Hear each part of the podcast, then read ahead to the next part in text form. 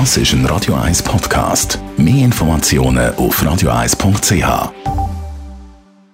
Die grünen Minuten mit dem Jürg Sigrist von der Umweltarena Spreitenbach wird Ihnen präsentiert von Energie 360 Grad. Machen Sie es wie immer, aber umweltfreundlicher. Mit intelligenten Energielösungen von Energie 360 Grad. Jürg Sigrist, beim heutigen Umwelttipp geht es um eine Massnahme, auf den ersten Blick nicht gerade so populär ist. Die Reduktion von unserem persönlichen Wohnraumbedarf.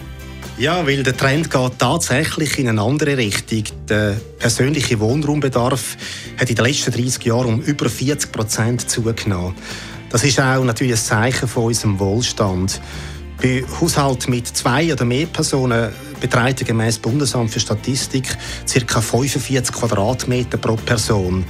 Äh, zum Vergleich 1970 sind es noch etwa 30 Quadratmeter pro Person. Und das hat doppelte Hinsicht Auswirkungen auf die Umwelt.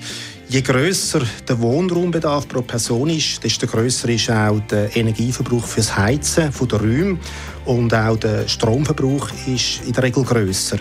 Und dann ein grosser Wohnraumbedarf heißt auch, dass viel wertvolle Landfläche verbaut werden muss der Raum für die Natur, der uns allen auch als Erholungsraum dient, der wird immer kleiner und der Druck auf die Artenvielfalt der steigt auch. Was also Möglichkeiten gibt es denn, um seinen Wohnraumbedarf zu verkleinern? Ich denke, am Anfang steht Sam Trümpeln von der heutigen Wohnung der überfüllte Estrich oder der Grümpel im Keller, der Schrank voll alter Kleider. Einfach all die Sachen, die man äh, seit Jahren nicht mehr gebraucht hat, die kann man weggeben oder äh, entsorgen. Und plötzlich stellt man dann fest, dass auch eine kleinere Wohnfläche problemlos wird lange. Vielleicht sind auch Kinder ausgezogen und äh, das Zimmer steht einen Weg leer. Und jetzt gibt es zwei Möglichkeiten. Entweder in eine kleinere, praktischere und auch günstige Wohnung umzuziehen oder den bestehenden Wohnraum mit äh, anderen Personenteilen, also mit Mitbewohnern, Untermietern oder Wochenaufenthaltern. Ein Trend, der immer mehr von Amerika nach äh, Europa überschwappt, ist der Trend zum Tiny House. Aber wie muss man sich jetzt die Wohnform vorstellen? Wo liegt der Vorteil? Das Tiny House das ist der Trend zum Wohnen auf kleiner Fläche. Die Formen sind dabei sehr vielfältig. Das kann ein minimalistisches Wohnen in der herkömmlichen kleinen Wohnung sein. Es gibt heute auch Neubauten in der Schweiz, wo eher tiny Wohnungen sind, also mit kleinem Grundriss. Das Tiny House, wie es von Amerika herkommt, ist ein winziges Haus in dem jetzt alles, was man zum Wohnen braucht. Also es hat einen Wohn- und einen Schlafbereich, man hat eine Mini-Küche, man hat eine Dusche und es gibt Leute, die so auf etwa 8 Quadratmeter leben. Es gibt Mini-Häuser, die werden auch auf ein Fahrgestell montiert und so kann man sie dann relativ einfach von einem Ort zum anderen transportieren.